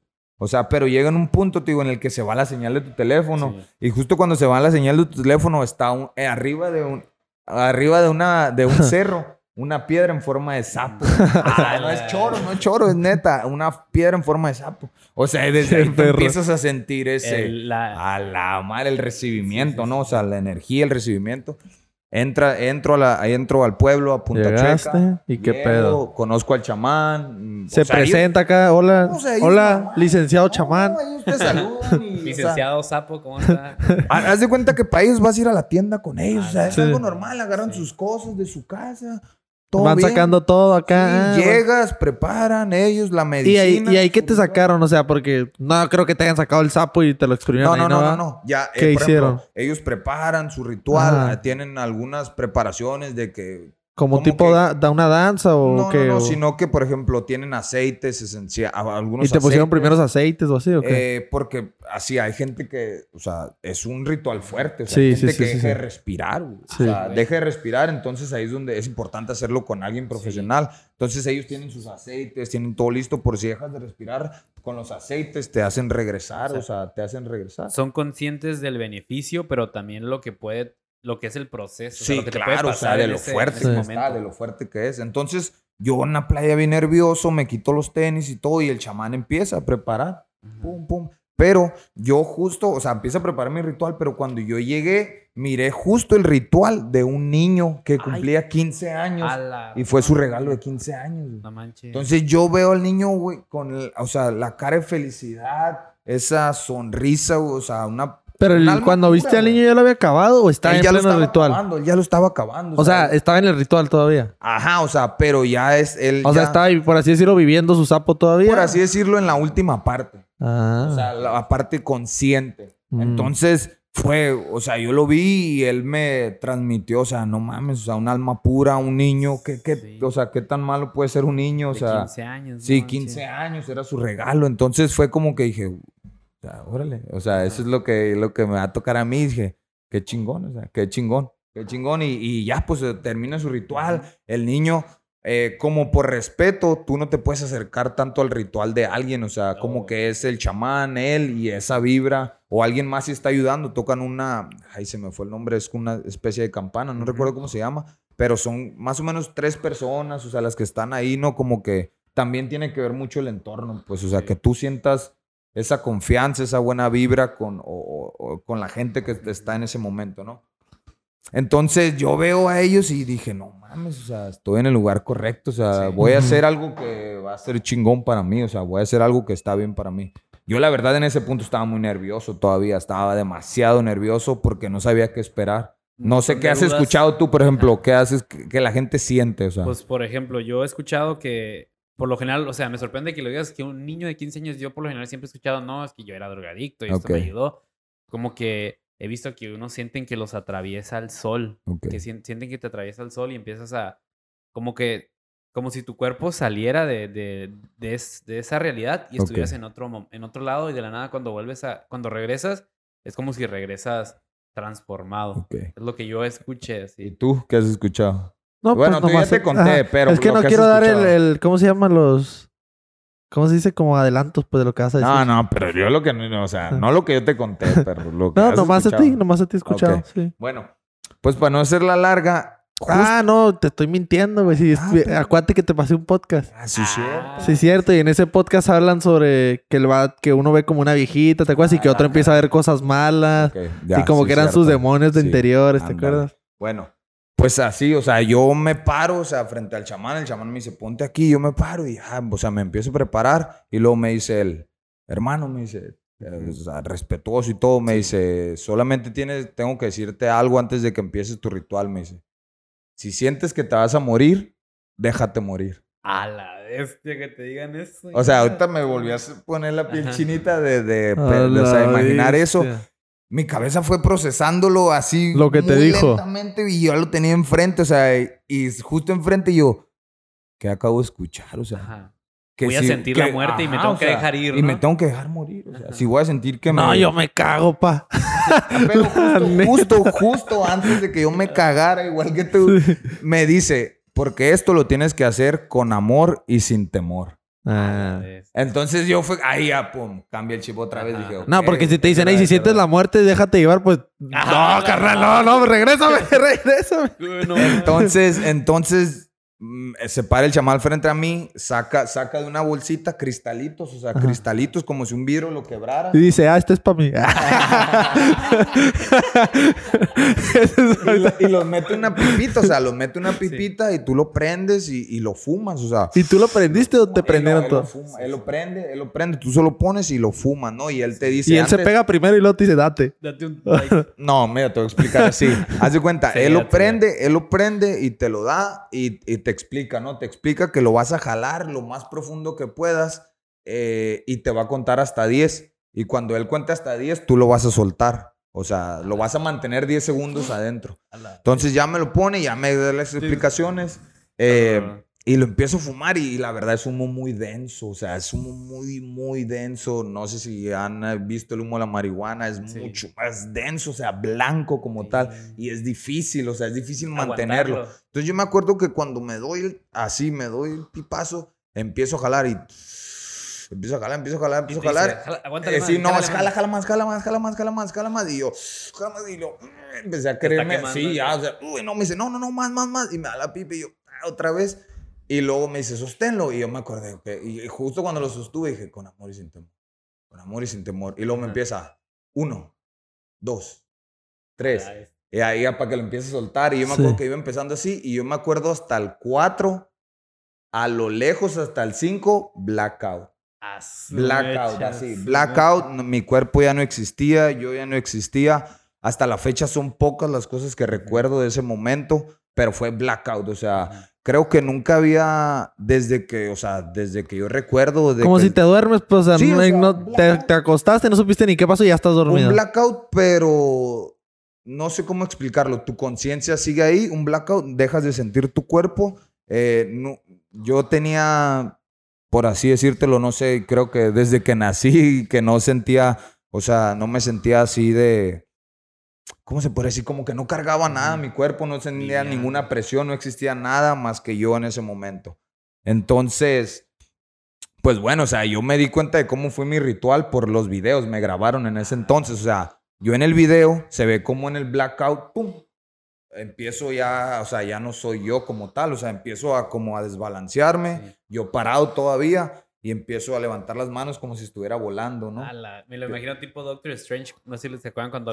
Ah, sí, así, abriendo o sea, portal, abriendo el portal del gallo. Sí, o sea, y yo hago esto y empiezo, ¿no? Empiezo, yo en blackout, o sea, lo- te hablo lo que vi en el video, ¿no? Y empiezo, me empiezo a doblar, me empiezo a doblar, me empiezo a doblar y el chamán le dice al asistente, acuéstalo, Sí, sí. porque no me caí como tal, sino que me empecé a doblar así hacia abajo. Eh, y me acuestan como tal y yo acostado empiezo a agarrarme la cara, sin, obviamente esto sin estar consciente como Ajá. tal, ¿no? Empiezo a agarrarme la cara y empiezo a sonreír. Empiezo a sonreír y empiezo a decir, a huevo, esto es lo que soy. Esto es lo que soy. Y empiezo a, a como a sentir esa energía. Esto es lo que soy. Soy la mera verga, decía. Y, de eso no te acuerdas de nada. No, o sea, no. Ajá. Hasta que viste no el me video. acuerdo. Ajá, ¿Y hasta que vi el grabó? video. ¿Quién te Mi grabó? novia, mi novia Ah, me grabó. Entonces yo empiezo a decir, a huevo, esto es lo que soy. Y empiezo a gritar, pero un grito desgarrador, güey, así soy la mera verga. Y me quiero levantar, pero, o sea, como que, no sé, me levanto y me caigo en la playa y me vuelvo a querer levantar y me vuelvo a caer y yo decía, "A huevo, me agarraba los puños y me los miraba y decía, esto es lo que soy, decía, soy la mera verga, soy la mera verga. Así le hablaba, o sea, le decía, apá, soy la mera verga. Y gritaba a la playa, soy la mera verga, huevo.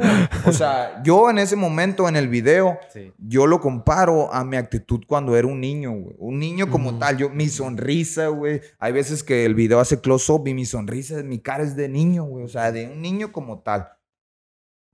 Total, hay ciertos flashes, ciertos flashes en mi viaje que alcancé a recuperar después, ¿no? Sí. Después. eh, te los voy a, te- se los voy a adelantar. O sea, uno de ellos. Que ya viendo el video es cuando me sorprendo, o sea, porque fue yo, o sea, mi cara era sorprendido de que estaba viendo algo muy cabrón y, y ya hasta después lo recordé, o sea, ya hasta después volvió a mi cabeza. Mi, yo estaba como si fuera una tercera persona, pero mi vista era como si yo fuera una grúa, la cámara de una grúa esas que están alrededor de la jaula. A la Sí, vez, ¿sabes sí, cómo? sí, o sea, sí. la- las, las grúas que están así, sí. boom, y se mueven alrededor de la jaula. Sí, sí, sí. Y yo, o sea, yo era, e- yo era esa cámara, haz de cuenta, esa era mi visión. Simón. Entonces yo como que estoy viendo así la jaula y como que a la verga, digo, eso es lo que ya interpreto, ¿no? A la verga. Y luego de repente pongo atención y está alguien festejando arriba de la jaula, levantando un cinturón. Entonces ya como que a la verga y soy yo, güey. O sea, soy yo arriba de una jaula levantando un cinturón, güey. La verdad no recuerdo de qué empresa fue, del cinturón, ni en qué Eh, güey, la momento. neta, la neta no sé si soy yo. O sea, nada más, pero se empezó a sentir una vibra como. No, no, sí, yo también. Sí, güey, la teletransportado. Y güey. guacha, güey. Y guacha, voy a contar algo yo, güey. Ahora, porque ya contaste más o menos lo Sí, que pasó sí. en el proceso. Yo creo que tú lo hiciste, no me acuerdo si un sábado o un domingo eso. Eh, sí, creo que fue un fin de semana, ¿no? Y yo te dije, güey. Sí. Él, llegó, él lo hizo un sábado, un domingo. Sí. Y no me acuerdo por qué razón. O sea, estuvo raro, güey. O sea, yo sí salía con el palo, de repente, se así, Sí. pero a veces no entre semana, que hay siempre los fines Sí, de semana o sí. así. Y esta vez este güey llegó de San Luis, pues llegó. Y no me acuerdo cómo estuvo, como que en la cotorrea así, que no sé qué. Y el punto fue que este, no, pues llegó ahorita, güey, que no sé qué, que no sé, ya voy a regresar ahorita, que no sé qué. Y eh, yo paso por este güey en mi carro, paso, Sí. y lo subo y iba platicando con él. Y ya como que empezamos a hablar de todo ese tema y luego como que no, nada, güey. O sea, como que dejamos de hablar de eso. Y luego yo al día siguiente le digo este, a este güey, le digo, eh, güey, la neta, la neta, o sea, no te quise decir nada ayer, creo que te dije. Sí. O no me acuerdo si hasta en ese mismo momento te lo dije. Pero el punto fue que yo le dije, la neta, güey, sentí una vibra, güey. Ajá. O sea, como en este Sí, momento, sí, la neta. sí, o sea, como en sí, este momento. sí, o sea, Le digo, eh, güey, la neta, cuando íbamos en el carro, güey, yo sentí una vibra, güey. Y le digo, y no mala, güey. O sea, como una vibra buena, Sí. güey. O sea, yo siento ahorita una atmósfera por cómo lo estás contando. Sí, Sí, güey. claro. O sea, y yo me, me, o sea, me saqué de onda hasta yo le, o sea, le, le dije a este güey, güey, sentí algo, güey. Ajá. O sea, no supe qué sentí, pues, y este güey me dice, no, güey, es que la neta yo, yo también como que me siento así en este Sí. momento, güey. O sea, y él acaba de hacer el, el sapito, El pues, por así ajá. decirlo, el Bufus Alvarius, ¿cómo? Sí, Bufus Alvarius. El Bufus Alvarius. así como unos tres días antes, güey. Y paréntesis, por ejemplo, además de Martín, Sí. un amigo muy cercano de San Luis, ya cuando se lo platico, él me dice, con razón, güey. Yo notaba algo en ti diferente, güey. No sabía si tu mirada, no sabía qué era, güey. Pero ya como no me lo dices, porque obviamente esto no lo predico, o sea, no es como que voy por la calle diciendo, Sí, "Yo, mo. échale", Sí. o hazlo. No, no, no, al contrario, o sea, Martín porque es un amigo muy cercano a mí, la demás gente que conoce esto son porque son muy cercanos a mí. Eh, yo no es como que ando, ajá, o diciéndolo porque a veces siento que la gente, ah, este hippie o así, Sí, a mí mon. me va a ver, no, loco o así.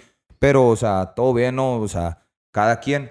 Pero, por ejemplo, yo se lo digo a la gente, o sea, me dice, oye, pero tú lo recomiendas o le digo, te lo voy a poner así de fácil, le dije. Yo llevé a mi hermano y el día que mi mamá se termine de convencer, la voy a llevar. Le dije, o sea, estoy llevando a mi familia. Le dije, ¿tú crees que si yo sintiera o supiera que fuera algo malo, llevo a mi familia? O sea, No, pues dices, hasta ese grado, Sí. o sea, de, de- de saber eh, los beneficios o lo que te ayuda, que yo llevé a mi hermano a hacer el ritual. Y igual, como tú, siento que son cosas como, como tú lo dijiste ahorita al inicio. Que dijiste, yo lo quería hacer, pero no quería forzarlo. Ajá. O sea, siento que son experiencias que a veces sí... O no sé, pues, o sea, nunca lo he hecho. Sí. Pero siento que son experiencias que a lo mejor si tú buscas forzar, Ajá. tal vez no sea el mismo, Ajá, la misma experiencia, pues. ¿no? Sí, porque Ajá. yo en la actualidad siento eso, o sea, por eso te lo decía al principio, creo que fue en un punto clave de mi vida, como que venía de ganar una pelea, venía de redimir todo lo que me había pasado antes con una victoria y luego hago esto y fue como que, yo, te digo, ya regresando un poquito a eso, yo me vi y dije, por eso empecé a decir en el video, esto es lo que soy, o sea, esto es lo que soy. Esto es lo que soy, decía, o sea, en verdad es para mí ser peleador, o sea. Sí, fue como una, Ajá, una tregua o sea, contigo sí, mismo, ¿no? Sí, Y eso fue lo que yo recuerdo en mi viaje, porque ya después de eso, o sea, regresando al blackout, así regresando al blackout, el regreso yo lo describo porque fueron 12 minutos. Mi viaje fue de 12 minutos. El regreso yo lo describo es como si un gigante, un gigante te agarra así, o sea, en su mano Sí. y te regresa mm, aquí donde estás, pero desde arriba así. Sí. ¡Bum! Un regresón, o sea, fue como si yo tratar de, de conocer mi cuerpo otra vez y estoy en mi cuerpo, tengo manos, puedo mover mis manos, puedo mover mi cabeza, pienso. Ah, pero en ese momento yo quise hablar con mi novia y hablar con el chamán y no me salían las No palabras. podías ni hablar. O sea, y, y después escuché a Mike Tyson decirlo, o sea, en 12 minutos recibe la información de 5000 años. Por eso cuando regresas tu cabeza está tan llena de información, de cosas que te es difícil hablar o expresar. güey. Entonces yo regreso y quiero hablar y ellos saben, pues ellos saben, o sea, tienen un chingo de tiempo haciéndolo. En un proceso de Sí, y luego me decía el, el chamán, tranquilo hermanito, tranquilo, no tienes que decir nada. Ajá. Y yo dije, ¿y cómo sabe él que quiero decirle Ah, algo? O sea, fue crudo totalmente, o sea, Está fue leyendo. una así de que no, o sea, ¿qué pedo? ¿Cómo sabe que, bueno, y ya seguí, ¿no? Como que ya regreso del viaje, empiezo a identificar todo lo que pasa, eh, a ver así a mi novia, entre que voy y vengo, tenía algunos flashes, de que algunos pequeños blackout y todo eso, pero cuando yo me levanto, o sea, como tal, o sea, yo veo al chamán y de haberlo conocido media hora antes, yo por esa persona sentía un amor muy grande, o sea, porque él me había hecho sentir o él me había hecho ver con un ritual algo que en mi vida había visto Sí, sí. y en mi vida había sentido que ahorita solamente lo comparo con subirme a pelear. A O sea, es una experiencia que solo así la comparo, ni siquiera es igual, solo así la comparo. Entonces regreso del viaje y regresas de tu, de tu viaje, de tu, de tu proceso y regresas, o sea, normal, no creas que regresas a tonta. Obviamente te cuesta trabajo reincorporarte y todo, pero regresas y regresas bien. Yo manejé de regreso, o sea, de Punta Chueca a Hermosillo y regresas bien, pero, o sea, Me ve tres venados, pero todo bien. no, o sea, tu vida cambia. O sea, de verdad, de verdad, tu vida es otra después de que haces eso. Es una experiencia que cambia tu vida completamente. O sea, cambia, la cambia en todos los aspectos, o sea, mental, todos los aspectos cambian demasiado después de hacer el, el sapo, el bufus. Y solamente yo tuve como. eh, no me acuerdo cómo le llaman ellos, que la noche, la noche de después, de- yo lo hice por la mañana, Ajá. en la noche estaba dormido con mi novia, así, estaba dormido de la nada, y de la nada me despierto, ¡pum! otra vez, y A la como bestia, con como un, regreso. ajá, un regreso así, de- en la noche así, ¡a huevo! Esto es lo que soy, como Te que volví- tú, ajá, me volví, y mi novia, pues como ya, yo ya había Ajá. tenido, ella ya estaba en varios rituales, ella ayuda a la tribu, entonces es cercana a la tribu, ella sabía pues que yo estaba teniendo como otro pequeño... Como que otro pequeño, ajá. así, Como un tipo flashback. Ajá, un flashback. Entonces como que no hizo nada, pues como que al contrario sonrió y me dijo como que huevo. otra vez acá y yo sí otra vez acá y como que lo volví a sentir acá lo volví a sentir ¿Tú y se lo recomendarías a alguien? ¿O tú lo verías más como que si la vida te lo da como a ti? O sea, no lo forces. sí yo creo que eso es lo mejor o sea no Si forzar llegas, llegas, carnal, Sí, y si no, pues- o sea si llegas llegas yo he visto por ejemplo para que la gente que no sabe yo he visto rituales eh, o he escuchado también rituales de gente que le va muy mal eh, gente que se vomita gente que su ritual son son muy pesados eh, o son muy fuertes que ya nunca más lo quieren volver a hacer, pero yo lo pongo así, o sea, tú llegas a, tú llegas a hacer el sapo con la intención muchas veces de decir, ah, es que voy a hacer el sapo porque quiero sentirme más vergas. Voy a hacer el sapo porque de niño tuve este problema y quiero olvidarlo. El problema es que el sapo no te da elección. O sea, no es como que sueltas el humo y dices, a ver qué siento, ¿no? O Sí. sea, no. Cada quien no, tiene su destinito ahí, ¿no? O Cada sea, quien, sí. o sea, él, yo lo, lo digo así para que la gente lo entienda, el sapo, el bufus te hace pelear con lo que tengas que pelear en ese momento. A veces son demonios, a veces son cosas buenas. Te digo, a veces de plano son cosas muy cabronas que hay gente que necesita hacer más de un ritual. A veces le dicen, ¿sabes qué? Vas a tener que regresar para otra vez, eh, poder eh, sacar eso que tienes que sacar. Entonces, no tienes elección. O sea, tú llegas con una idea, pero no, eso no se compara. O sea, más bien nunca lo piensas. Incluso cuando lo hablas, para mí, y así me lo dijeron, y yo lo sentía bien mamón antes de que, antes de que lo hiciera, porque me decían, oye, ¿ya lo has hecho? No, me, me dicen, ah, entonces no, no podemos hablar tan detallado hasta que lo hagas. Ya que lo Ah, hagas, hablamos. Y, y, o sea, yo a lo mejor así con la gente dice, este cabrón qué bien chido lo que era trae, Sí. pero, pero sí, o sea, es diferente el sentirlo a, a todo lo que yo te puedo expresar, ¿no? Y son es- cosas que a lo mejor ni por todo lo que hablaste ahorita, en, en realidad no estás expresando lo que en verdad sentiste, Ajá, ¿no? claro, o sea, sí. sí, Es sí. O sea, como yo ahorita te dije, sentí una vibra, pero no te puedo explicar. O sea, nomás Sí, te lo puedo decir, claro. sentí una vibra cuando te vi, pero no, en realidad no puedo explicar lo que se sintió, pues. Sí, o sea, es, es muy difícil, la verdad, muy difícil expresarlo. Incluso para mí tratar de, de, pues, o sea, que, de, de Sí. que lo entiendan Eh, ustedes, de que lo entienda la gente, es difícil porque es difícil expresar esas emociones. Pero eh, Martín está aquí presente eh, para, mm, o sea, que me desmientas y mi vida de verdad cambió desde que yo Ujú. hice eso. O sea, mi vida... ¿Es un antes y un después? Sí, ajá, un antes y un después, o sea, de ser el peleador más salado del mundo, y no lo digo en broma, de ser el peleador más salado del mundo, peleaba una vez, dos años en lesiones, peleaba otra vez, perdía por decisión, peleaba otra vez, eh, o sea, fue una carrera de altas y bajas que yo no sabía qué iba a pasar con mi vida ni Sí, con mi mon. carrera. Y, o sea, eh, y bueno, te digo, aquí está Martín de testigo, estoy a punto de pelear un, por un campeonato, o sea, como la verdad yo sí, sí, sí lo digo, o sea, el hacer el, el ritual, al tomar la medicina es, es, es un punto y lo seguido de tu vida, o sea, eso marca tu vida completamente y te cambia. güey. ¿Qué rollo, Abogánster? ¿Cuánto tiempo va? Lo veo, lo veo, lo veo al abogánster bien entrado en la plática, ¿va? Abogado del diablo. ¿Cuánto va? ¿Cómo vamos? uno ¿Cómo vamos? 16. 1.16. Sí. ¿Tantito ¿Ya más o qué? No, ahorita hay que seguirle. Sí, el Gabriel tiene una pregunta. A ver. A ver. Dale, Ah, dale. Hay que irnos ya por las últimas. Sí, yo, ya, yo ya. te iba a decir, ahorita lo que me estás diciendo es como algo irónico, Ajá. pero a la vez lo siento como una paradoja de que quizás puedas recrear o revivir eso que viste de tú viéndote con un cinturón arriba y se puede recrear en nueve días, ¿no? Sí, o sea, es a lo menos que así voy. lo tripeo a lo que me estás Ajá, o sea, contando. sí, o sea, eso fue también lo que cayó en mi cabeza. En este momento no, pero en ese entonces dije, si yo lo vi, si yo me sorprendí, es porque puede pasar. Entonces, yo es- ah, después de ganar mi última pelea, pido rápidamente volver a pelear en Sí. un mes. Y después me dice, no, ¿sabes qué? No vas a pelear en un, en un mes, vas a pelear en dos, pero por un campeonato. Y yo, pum. A la vez. Pero, pero, paréntesis, yo les dije que no vi qué cinturón era. O sea. Sí. Quizás el nueve días gano este cinturón Y y después sigue otro y luego, o sea, yo, o sea, yo sé y yo en mi cabeza yo sé que no es ese cinturón no es el límite, o sea, Ajá. ese cinturón que viene en nueve días no es el límite, o sea, Sí, porque exacto. Yo no vi qué cinturón era, entonces no puedo decretar. Sí, o algo sea, que estoy no decretando sabes. que voy a tener el cinturón, pero Sí. no estoy decretando de qué, o sea, de- Pero eso también por tu preparación y todo, Sí, pues claro, claro, o sea, sabes sí, el trabajo que vienes haciendo. Sí, porque eso, pues, o sea, siempre lo digo, ¿no? Incluso la gente así en las redes saca cura o a veces ay, nunca falta el hate de la gente, ¿no? Que ay, ya se le subió al gallo por decir que va a ser campeón antes Ajá. de la pelea.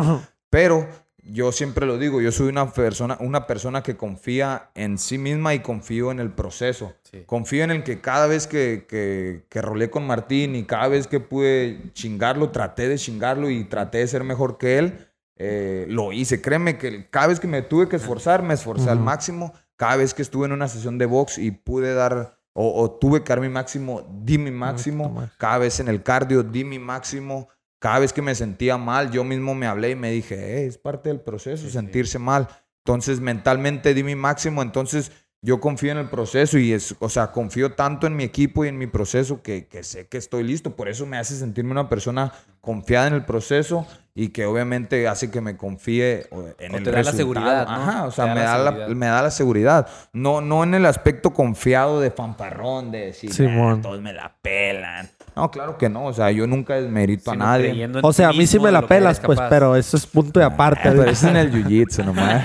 es en el jiu-jitsu. ¿no? Pero sí, o sea, eso está, eso, o sea, si tú lo ves así, imagínate yo con toda la información en mi cabeza, o sea. Sí, ahorita me siento así como cuando te cuentan una historia. Sí, a güey, y estás acá intrigado, ¿no? Sí, Así no Martín, la primera Sí. vez que le conté, o sea, la primera vez que yo le conté a Martín, Martín era igual porque pues yo volví a retomar un poco el tema por Martín, por ese podcast que, que te dice que me enseñó, o sea, Sí. y ya no sé qué tanto tiempo fue cuando dije, lo voy a hacer. Sí, es que me dijiste, no, que a lo mejor lo hago en no sé qué tanto Ajá. tiempo. Y te dije, ah, yo vi un podcast Ajá. que hablan del DMT, o sea, no del sapo tanto porque ellos lo hicieron DMT. Y guacha, y se lo envié. Y ahí se como que se fue el tema y ya este güey ya me dijo, no, Sí. que ya lo voy a hacer este fin. Algo así, o sea, después de tiempo, pues. Sí, estuvo loco, o sea, porque no fue algo que tuve que, como te dije, no fue algo que tuve que forzar mucho. La neta siento que, como que este episodio llevó a su, a su punto que queríamos, ¿no? Sí, como yo sí. que... De no, no irnos con las preguntas que, Ah. que te hacen para una pelea, Sí. sino que con una historia de, de una experiencia Sí. que es muy, muy importante en tu vida. Sí. Nos estás dando respuestas sin eh, haberlas preguntado. Y es lo que les decirlo. digo, siento que como que aquí están, o sea, como que esta plática, porque siento que es una plática Sí, que sí, pudiéramos tenerla sin estar las cámaras o lo que sea. Ajá. Y siento que está sacando como lo que vean como es Pablo, pues. O sea, como que, ah, porque pues sí, o sea, un ejemplo, tú puedes juzgar al Pablo ahora que lo vean pelear, o pues ya, pues es así, así, Claro. o es muy serio porque no basta, y que vas a andar saliendo, nunca sales y haces acá como que tanto de relajo, así. Pero siento que aquí en la playa como que das tus puntos de vista, el am- tipo de persona que eres, un ejemplo. Y pues nada, ¿no? O sea, como yo lo dije, ahí el Pablo tiene un documental también si lo quieren a ver. Ahí un, un saludo a nuestros amigos de... No solo... de no, solo fútbol, no solo hay fútbol. Por- por ahí con Omar Becerril y. Cianya. Ahí pueden ver el... Está muy bueno, la verdad, el... ¿Cómo se llama? Un mini documental. el mini documental, sí. su última pelea, o sea, de la pelea pasada. Y pues ahí también pueden conocerlo un poco más, Y ¿no? de hecho hoy se estrenó el último episodio. ah, sí, Ah, hoy se estrenó el último todavía no- episodio. todavía no lo termino de ver, pero... y, que, y fíjate qué chistoso, ¿no? O sea, el último episodio... ¿En qué día cae? en la Ah, fecha que se. O estrena. sea, que cae, sí, o sea... Es como que... yo no sé, ¿ves? yo- o sea, es no, como no que- se los voy a decir, ustedes lo están sintiendo. El abogado del diablo lo está sintiendo. Entonces díganme Aquí no si... nos pusimos nada, que andamos con pura agua natural. Sí, pura agua natural. O sea, Lo que puedo decir es como que hasta lo veo como un proceso, ¿no? O sea, si vas a llegar a este podcast, de cierto modo también te pueden recomendar veces documental y quieres, si quieres llegar a esto. O sea, como tipo, ahí, ahí puedes ver todo lo del campamento, todas las respuestas, todo el esfuerzo. Y aquí ya más como una plática de. Así que tú, Mira, sí, tú, el que está sentado comiendo palomitas allá atrás en su casa y tostitos y unas panditas, deja de comer y ponte a entrenar, que va a ser el próximo campeón mexicano. sí, es que, pues, la neta sí, o sea, Sí. cabrón, pues si tú mismo lo has demostrado, o sea, eh, lo importante es nunca dejar de creer en ti, o sea, la neta, la verdad para la gente es fácil dejar de creer en alguien, o sea, y más para alguien que es una, una figura pública, por así decírtelo, o sea, puedes tener, puedes ganar todos los cinturones. Mira, estamos en el punto, ya esto hicimos la vez pasada para cerrar, ya para que se quede como ya de... para que se quede. Para que se quede de... No, porque, o sea, lo que vas a decir, pues, ya te, ya te vi para dónde vas.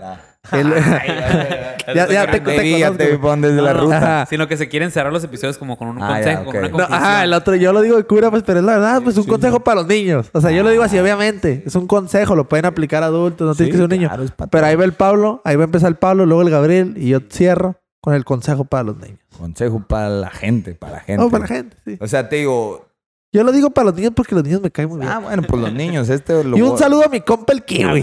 Saludo vamos, para a adaptar, vamos a adaptar este mensaje para que sea apto para toda la gente. Sí. Sí, Los sí. tres tenemos que adaptarlo. Bueno, total, el chiste es que no dejen de confiar en ustedes. Es fácil para la gente dejar de confiar en ti. Eh, puedes hacer eh, mil cosas buenas y el día que hagas una cosa mala, ya la gente deja de confiar en ti. ¿Por qué? Porque tuviste un resultado malo, como te dije, tú mismo lo puedes demostrar. Que sé que las veces que has ganado cinturones, tus, tus mensajes, to- todo Ajá. está lleno y el día que pierdes, o sea, No llega nada. no llega No nada. llegó o sea, nada. llega tu familia y, o sea, y sí, o sea, ¿sabes? Y, y le digo, lo importante es no dejar de creer en uno porque, digo eso, la gente va a dejar de creer. Es fácil para la gente dejar de creer en ti, pero ahí es donde, pues obviamente tú tienes que, que- que saber de lo que eres capaz Sí. y, y conocerte y no hacer caso a, a esas críticas o a, o- o a esa mala vibra o a, ese, a no sentir el apoyo. Porque, pues, o sea, al fin del día, el único que se tiene para echarse ánimos o para agradecerse, que muchas veces no lo hacemos, ¿eh? Muchas veces Sí. no dis, o sea, ganas y Esperamos alguien haces el festejo, pero nunca te agradeces a ti mismo, o sea, nunca te das ese mérito como Sí, sí. tal, o sea, y a huevo, el que se levanta todos los días eres tú, cabrón, el Sí. que entrena, el que cruza la línea todas las pinches semanas, eres tú, o sea, y tú tienes que darte ese mérito, agradecerte a ti como tal, porque me, o sea, yo sí lo hago, yo cuando hablo de quien pelea arriba de la jaula, yo hablo del gallo negro y lo hablo en tercer persona, o sea, porque yo le doy gracias a... Yo siempre lo digo, el gallo es el que pone el show y yo cobro los cheques abajo. O sea, yo me bajo y firmo el cheque. Ay, de pero el gallo es el que pone el show, perro. o sea, al fin del día, o sea... Me gustó esa frase. Ah, Sí, sí. perro, no soy la misma persona Sí, que güey, está arriba de la tabla, o sea, no, claro que exacto. no, o sea, y así lo digo yo siempre, o sea, eso es lo importante, o sea, que, que nunca pierdas la confianza en ti mismo, porque eso es algo muy cabrón Apunten el de consejo. recuperar, pero si nunca lo si nunca la pierdes, créeme que, o sea, el mundo es tuyo, o sea, el mundo es tuyo y, y está cabrón, o sea, está cabrón el poder que puede tener tu mente y, y- y, eh, o sea, obviamente encarrilada de buena manera, o sea, es increíble lo que puedes llegar a hacer, o sea, no, no puedes ponerte límites porque tú mismo puedes romper esos límites, o sea, tú mismo puedes decir, ah, no puedo hacer dos lagartijas y cabrón, créeme que si entrenas vas a hacer Las vas a hacer, tres perro. y cuatro y o hasta 10, más, o güey. 100, Entonces, o 1000, no hay o límites, 1534. Ese es mi consejo para toda la gente, que no dejen de creer en ellos mismos, que si por su cabeza ya se atravesó algo, que nada los detenga. Eh, les está hablando alguien que se dedica a los chingazos, ya tuve una lesión de fractura, ya tuve un ching... una lesión de fractura. una lesión de mandíbula, un chingo de fracturas y... Pues que, sí, pues sí, ¿no? Lesión, Lesión, de fractura de mandíbula, ¿no? está bien, ¿no? Está bien. Entonces, pues la neta, o sea, pelada para mí haber- Sí. pudo haber sido tomar el camino fácil. El, el camino que tiene toda la gente más fácil para toda la situación es rendirse o darse la vuelta y no ir, créeme, para todo. Un examen, ah, lo repreo, me voy. Eh, un problema, ah, ya, o sea, lo dejo, me voy. O sea, siempre el camino fácil va a estar a tus manos. El que va a costar más trabajo es el que está más lejos, el que lleva más tiempo, el que está más de su vida, pero esa es la diferencia entre la gente que toma el camino fácil, que es la derrota, que es el, el no creer en sí mismo, o la gente que sigue hacia arriba, o sea, que chingue su madre el camino, no hay pedo, yo voy a llegar hasta la cima. Ahí es, eso es, eso es ¿Y lo tú? importante. Ya ¿Hasta dónde sabes por quién vas a votar. Pablo Sabori, Distrito 52, las mejores promesas. Va presidente de la capital del mundo, San Luis Ah, Colorado. huevo. ¿Qué, Gary? ¿Lo tienes listo o qué? Sí, sí, pues mi... Mira, me, me dejas pensando mucho el, esta noche, porque estamos grabando de noche. Me recuerda ahorita lo de ser agradecido con uno mismo. Es un, es un video que me encanta y cada vez que lo veo me enchina la piel de Snoop Dogg, ¿no? Que está dándole Ah, gracias sí, a todo el mundo. Y él rectifica eso, pero más que nada me doy las gracias Sí. a mí por mi esfuerzo, gracias a mí por creer en mí, gracias a mí. O sea, me da gusto saber como todo tu proceso, toda tu historia y que te llega a pensar y a decirle a los demás que, pues, que sí es posible. Te digo, hoy yo terminé ya por fin mi carrera Ajá. y pues también creo lo mismo, de que la gente no deje de creer en sí mismo porque igual yo cuando antes hacía otra cosa, muchas veces la gente no cree en ti. A veces yo, yo he sentido eso, dejar de Sí, creer en claro. mí. Así creo que rectifico eso de que sí, no dejes de creer en ti mismo. Y para mí lo más importante como no dejes de animarte. O sea, no escuche las Claro. voces, sino Sí. escucha, escucha la tuya, sí, escucha sí, tu voz sí. propia y no dejes de luchar por lo que quieres. Yes, I do.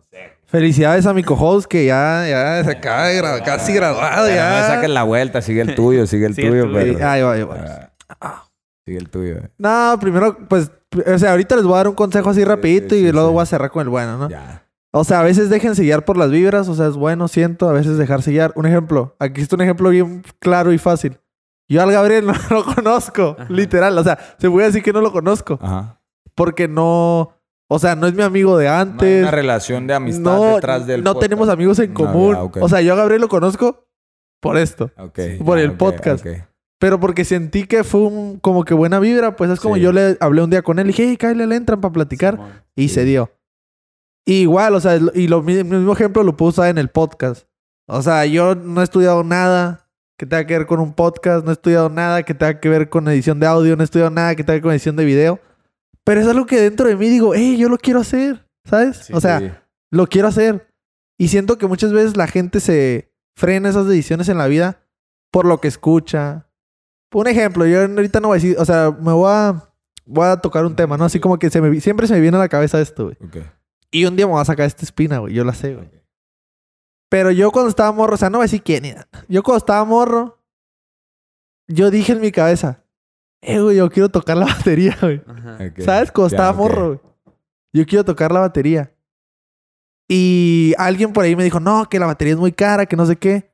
Eh, güey, neta, de morro eso me desanimó. O sea, machín. Como para tocar la batería, ¿sabes?